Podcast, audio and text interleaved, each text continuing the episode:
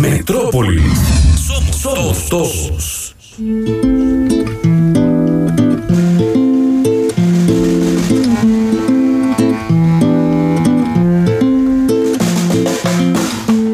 Cuántas lunas que se van y nosotros esperando. que Nacido acá muy cerca, pero charrúa de pura cepa. La República Oriental lo expropió y lo enamoró. Se quedó para hacer historia y sucedió. Si no es épica no va, gritaban en esa época de que ni no ni no y Uruguay no más. Símbolo y formador de un estilo acorazonado e insatisfecho. Algunos cuentan que se lo tomaba demasiado a pecho, que lo daba todo por ser campeón. La historia mundial fue testigo. Un día hasta dejó el corazón. Gol de Oberg, dijo el relator mientras se iba emocionando. Quizá de eso se trata todo. Morir, revivir y seguir jugando. Por esto y mucho más, merece ser contado. Hoy, el verdugo Oberg, muerto, pero vivo.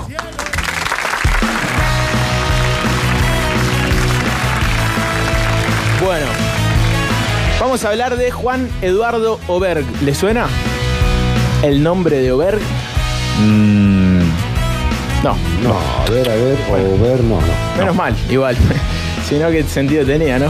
Eh, una historia poco conocida, pero muy buena. Antes que nada, un saludo grande a mi abuelo que está escuchando, que no la está pasando bien, pero que tiene unos huevazos bárbaros. Aparte es muy futbolero y le va a gustar esta historia. fuerza y adelante, maestro. A Oscar, el Puma. Bien, Oscar, bien.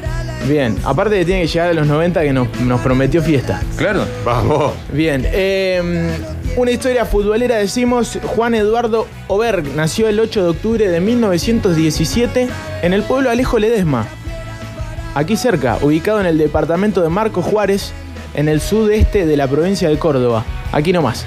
Se inició en las eh, divisiones menores de Central Córdoba, así como el Trinche Karlovich, jugando de arquero, siendo suplente en un campeonato de menores realizado en las afueras de Rosario.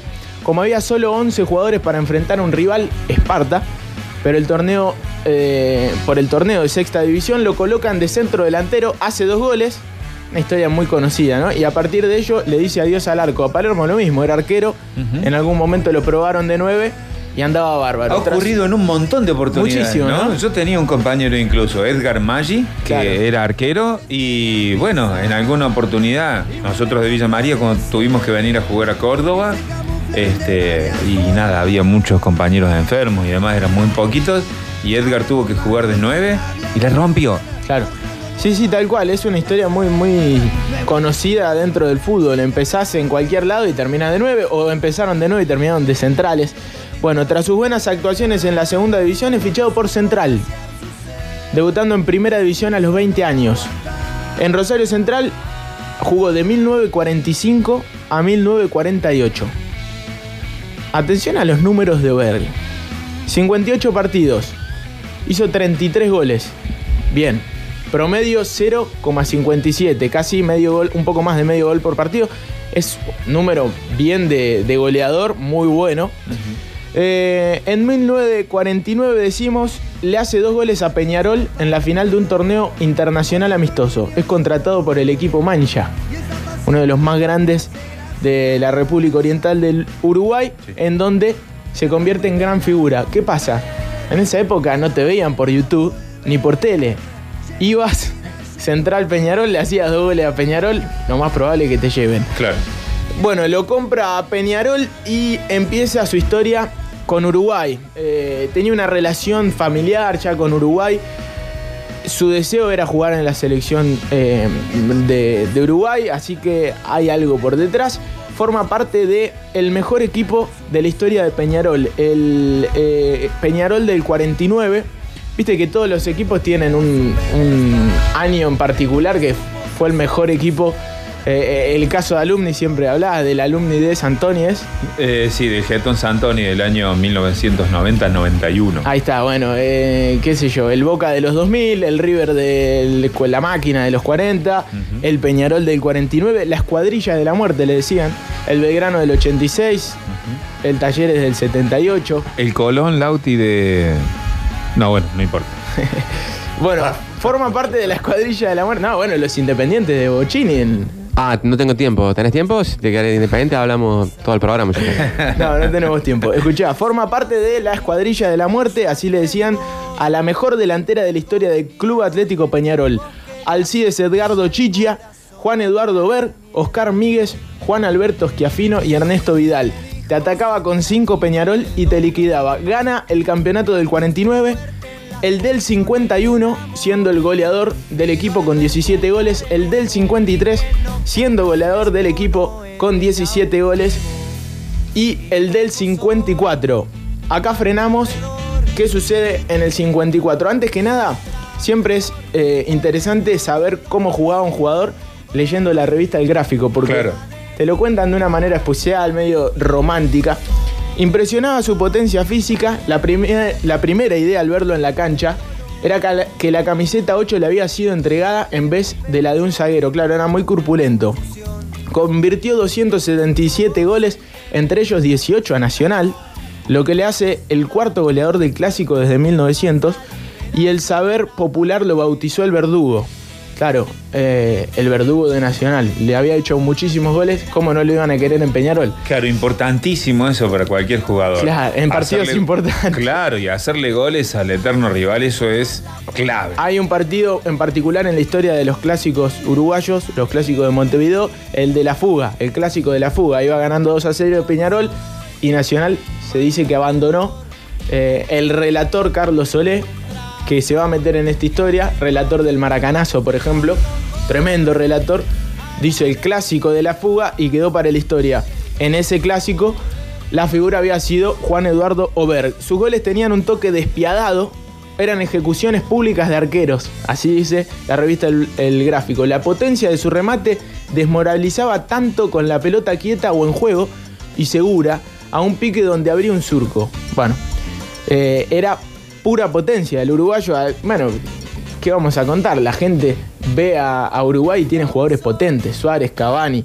Sorprendentemente, alguien así se desdoblaba súbitamente en un bailarín en el arte del esquive o la sutileza de dejar a alguien cara a cara con el arquero. Guapo, temperamental, indomable. Un lunes fue operado de varices y el domingo estaba en la cancha frente a Nacional.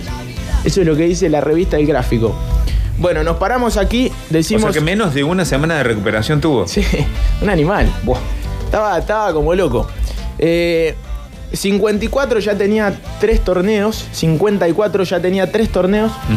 Con Peñarol había sido goleador en dos. Había formado parte de la Escuadrilla de la Muerte, el mejor equipo de Peñarol. Era ídolo. ¿Y qué pasa? Mundial de Suiza. Año 54. Uruguay era uno de los equipos más fuertes del mundo. Había ganado los Juegos Olímpicos del 24, los del 28, el Mundial del 30 frente a la selección argentina y venía de ser campeón en el famoso Maracaná ante Brasil. Una selección tremenda la de Uruguay Claro. que mantenía una base y que iba a hacer eh, y a buscar el título a Suiza en el año 54 con jugadores como Obdulio Varela, el negro jefe, ¿no? famoso en aquel maracanazo, Oscar Míguez, Juan Alberto Esquiafino, otro de los que convirtió ese día, Carlos Borges y Julio Abadie. A eso súmenle al pibe de Peñarol que no lo podían parar, Juan Eduardo Oberg. Tenía un equipazo. ¿Qué pasa? Había cuatro equipos candidatos al título. Uruguay, Brasil, porque siempre está Brasil, Suiza, que era el anfitrión de ese mundial, y se mete también otro de los mejores equipos de la historia. Recién hablábamos de equipos tremendos, la Hungría de los 50 Ajá. campeón de los Juegos Olímpicos de Helsinki de, mil a- de 1952. Los magiares mágicos le decían a este equipo que tenía como figura a Puskas, Ferenc Puskas, Sandor Coxis, Budai y Sibor. Un equipazo de Hungría. Los que saben de fútbol dicen que no lo podían parar. Vaya uno a saber por qué Hungría después decayó futbolísticamente eh, en las últimas décadas, pero tenía un equipazo. Más o menos para ir contando este mundial, fase de grupos, Hungría gana el primer partido 9 a 0 a Corea del 9 a Sur 0. Sí. y 8 a 3 a Alemania Federal. Atención a este resultado, 8 a 3 a Alemania Federal. Uruguay, por su parte, le gana 2 a 0 a Checoslovaquia y 7 a 0 a Escocia. En ninguno de los dos partidos tiene lugar Juan Eduardo Oberg. Estaba en el banco. Estaba en el banco. Claro, le alcanzaba a Uruguay con semejante figura. Los dos pasan a segunda ronda, a los cuartos de final. Eran mundiales bastante distintos al formato de ahora. En cuartos de final, Hungría le gana 4 a 2 a Brasil y Uruguay le gana 4 a 2 a Inglaterra. Tampoco ingresa Juan Eduardo Ober. Y uno pensará, ¿para qué estamos contando el mundial si este tipo todavía no jugó? En semifinales se arma el partido. En esa época se le ponía nombres a los partidos, así como la final entre Uruguay y Brasil fue el Maracanazo. El encuentro de estos dos seleccionados significaba el partido del siglo. Así hablaban los diarios del mundo. Jugaba la Hungría de Puskas, la temible Hungría de Puskas contra la Uruguay de Obdulio Varela y campeona del 50. 30 de junio de 1954 este partido. El domingo se cumplieron 65 años, claro, 30 de junio. Estadio Olímpico de la Ponteis, en Lausana, en Suiza. Obdulio Varela se había lesionado, por lo tanto no podía ser de la partida. ¿Saben cómo se lesionó? No. Festejando el cuarto gol frente a Inglaterra. Mirá vos. A boludez. No, boludo. Festejando un gol. Bueno, Puskas, por su parte, la figura de los húngaros, lesionado también. Ninguna de las dos selecciones tenía sus dos figuras. Eh, el encuentro, pero ¿qué pasa? ¿Quién entra? ¿Quién ingresa en Uruguay? Bien, el protagonista de hoy. Ahí está, Juan Eduardo. El tipo potente, el de la garra charrúa, el que le marca un estilo al fútbol uruguayo con su manera de jugar. El encuentro comienza muy desfavorable. Se pone a- abajo Uruguay, se pone arriba, mejor dicho, Hungría. 2 a 0.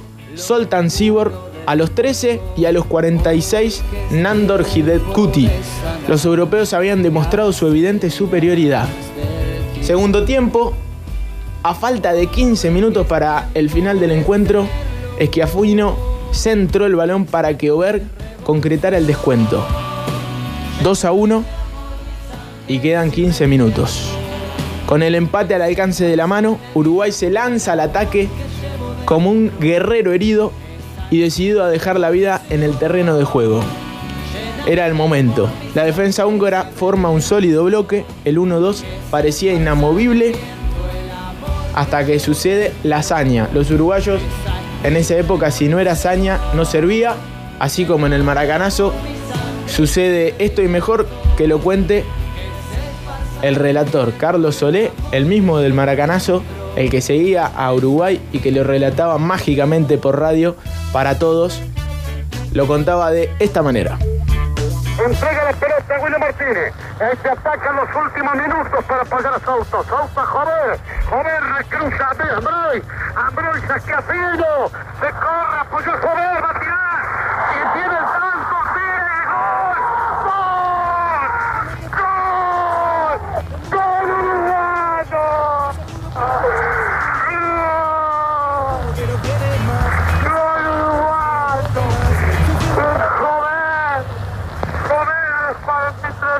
43 minutos. Acá se festeja con la incontenible emoción. Joder a los 43 minutos. Hizo el tanto del empate. 2 a 2. Hungría y Uruguay. Ilumino sol artificial. Qué bárbaro, ¿no? Tremendo, la emoción de Carlos Sí, sí, Solé. sí, qué sí. relator, qué relator. Claro, lo empataba sobre la hora Uruguay. 43. 43 minutos del segundo tiempo, perdía 2 a 0 y joder, como le dice Carlos Solé, hace el 1-2 y el 2 a 2 empujándola. El héroe de la tarde se pone de pie y totalmente embarrado sale disparado en una carrera locada. Algún compañero detuvo su marcha con un abrazo que se pareció más a un tacle que a un gesto afectuoso y así se sumaron 1, 2, 3, quizás cuánto, 10 se le tiraron los utileros Sí, encima. sí, claro. Frename todo, frename todo. El héroe de la jornada se ve tapado por una avalancha celeste.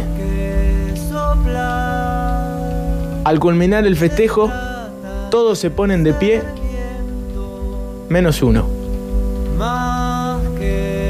Juan Oberg, el heroico delantero,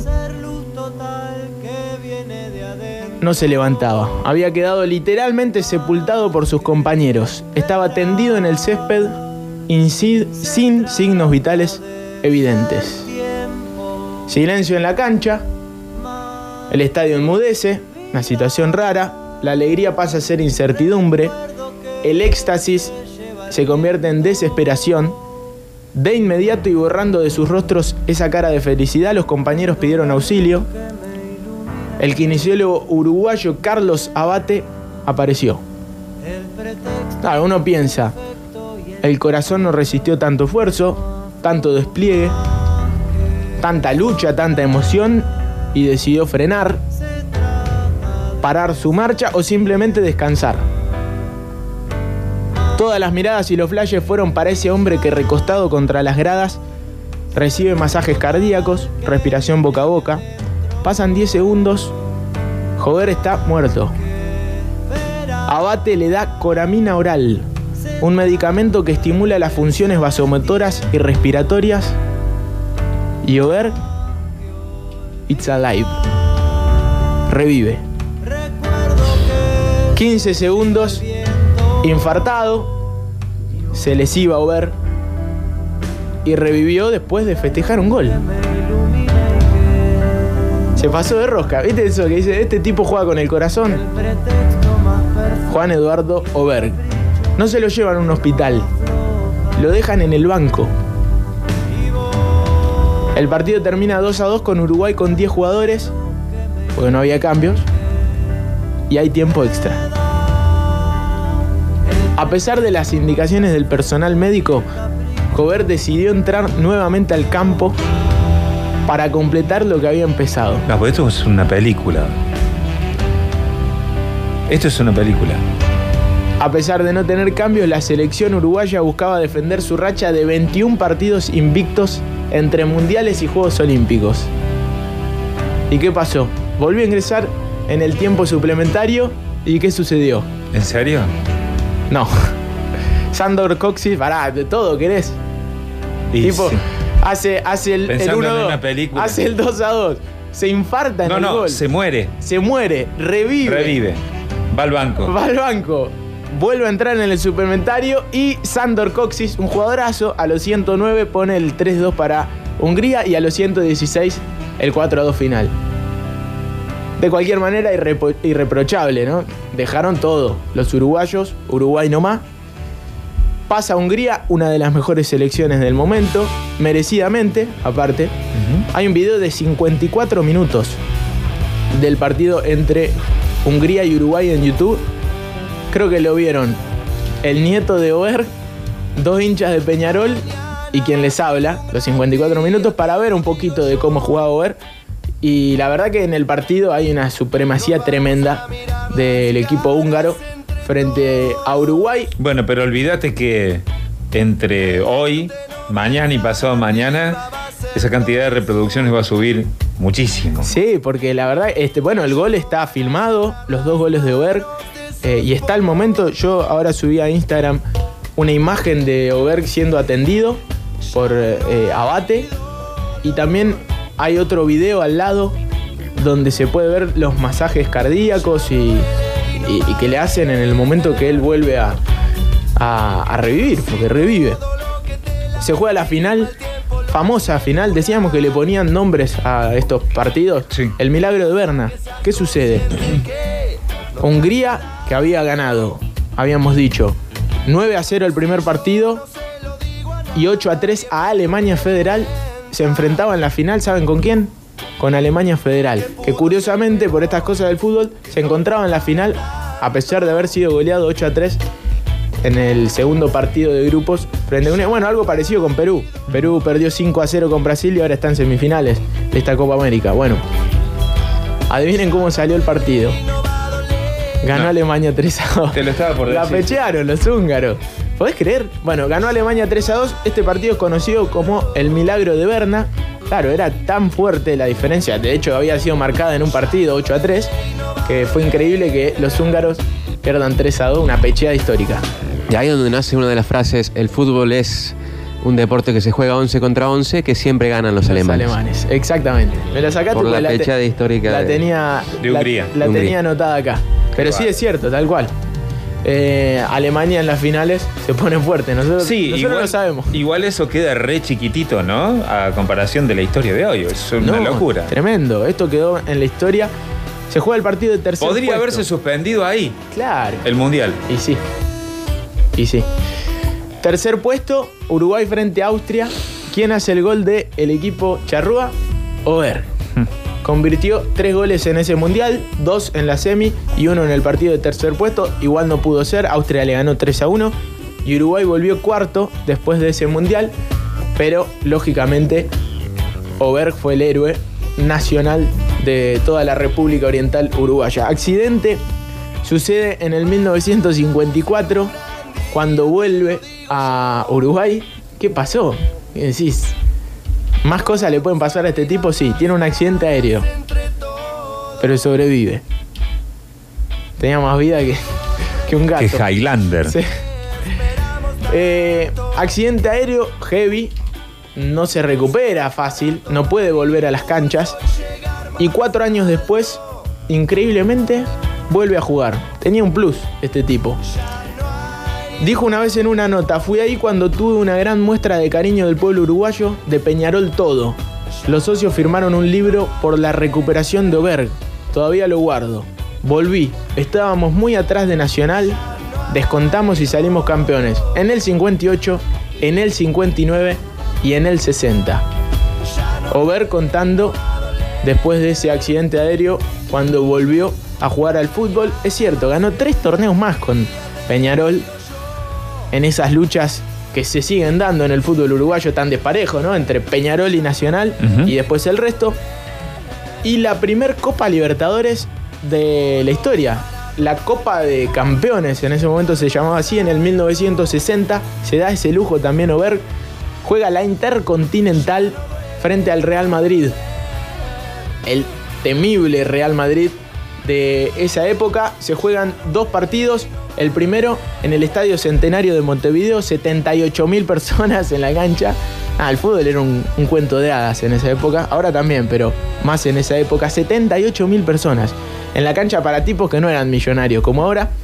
Eh, en el Real Madrid jugaba Ferenc Puskas, Di Stefano, eh, un brasilero que se llamaba Canario que la rompía. Bueno, tenía un equipazo. Eh, el Real Madrid 0 a 0 en Montevideo. En la vuelta en el Bernabéu había 120.000 personas. Y 78 en el primer partido, 120 en el segundo partido. Sí. Y el estadio eh, en el Bernabéu, justamente, 4 de septiembre de 1960, el partido salió 5 a 1 para el Real Madrid. En el Bernabéu le pegó un paseo. Puscas, Di Stefano, Puscas, Chus Herrera y Francisco Gento los goles del Real Madrid. Alberto Spencer descontó para Peñarol y ahí el 9 de ese equipo era Juan Eduardo Ober, que podía jugar de extremo, podía jugar de 9. Era como un Luis Suárez que iba para adelante y era imparable. Una gran historia la de Juan Oberg, que seguramente lo más relevante eh, que le pasó en su carrera, no es un dato menor, es haber eh, muerto, revivido y siguió jugando. Eso es lo increíble de Juan Eduardo Oberg. Datos curiosos de la vida de este tipo. Después siguió siendo técnico. Se dice que en esos cuatro años donde él eh, no podía volver a las canchas, se preparó bastante y por suerte pudo ser técnico de varios equipos. Entre ellos, por ejemplo, Cúcuta Deportivo, también jugó allí, Atlético Nacional de Medellín, Fanatinaicos de Grecia, Racing Club de Montevideo, Rampla Juniors, Bellavista y Peñarol, claro, muchos equipos uruguayos. Y hasta se dio el lujo de dirigir a la selección uruguaya en México 1970, el Mundial de Pelé. El Brasil del 70 eh, salió cuarto en ese Mundial, igual que en, en el que él fue la figura. Así que una gran historia de Juan Eduardo Oberg.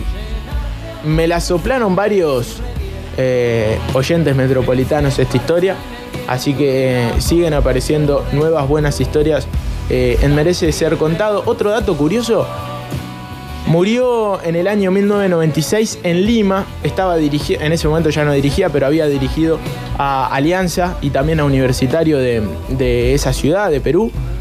Y el 30 de abril de 1996 se le frenó el corazón, pero esta vez para siempre, a Juan Eduardo Berg, que un par de años antes tuvo un nieto en el 91, Alejandro Oberg, otro jugador de fútbol, se ve que había algo en la sangre, otro gran jugador de fútbol. De hecho, ha jugado la Copa América Centenario en el 2016 para Perú, porque es nacido en Lima, aunque tiene la doble nacionalidad y en algún momento declaró que su sueño era jugar en la selección de Uruguay, no la vio muy posible. Debutó en el 2012, tiene una gran carrera, actualmente juega eh, en Universitario, otro de los equipos donde pasó su abuelo, jugó en Alianza Lima, así que una gran carrera también para su nieto Alejandro Oberg, que sin duda tiene la motivación de haber sido eh, que su abuelo o haber sido nieto de una de las grandes figuras de la historia del fútbol uruguayo, Juan Eduardo Oberg. Vamos a cerrar con un tema que está buenísimo, que tiene que ver con eh, esta historia. Decimos la historia de Juan Eduardo Oberg, el verdugo de Nacional, jugador de Peñarol, muerto pero vivo. La historia de Juan Eduardo Oberg en este merece ser contado. Si les gustó pueden darle like y suscribirse. Ah, mentira. ¿Por qué decía eso? Nada, si les gustó pueden recomendar nuevas historias a todos los metropolitanos. Pero bueno, vamos cerrando con eh, el tema de, de cierre de Juan Eduardo Oberg de una banda uruguaya, cuatro pesos de propina, muerto pero vivo. Y como decíamos recién, nada, recomienden nuevas historias porque todos los martes hay que traer una nueva. Estaba complicado superar la de Sixto Rodríguez. No, pero esta es tremenda. Pero esta está muy buena. Juan Eduardo Ver, muerto pero vivo. Después del triunfo pasa, la derrota. Llega y duele y no saber morir. Me tiene ya cansada las pelotas y maltrecho el corazón. Siempre la razón entorpeciendo los sentidos, escucha lo que te digo, más descubro las verdades de esta vida, voy cayendo en las mentiras que me atrapan como arañas que en su tela me desvelan y el insomnio es esta pena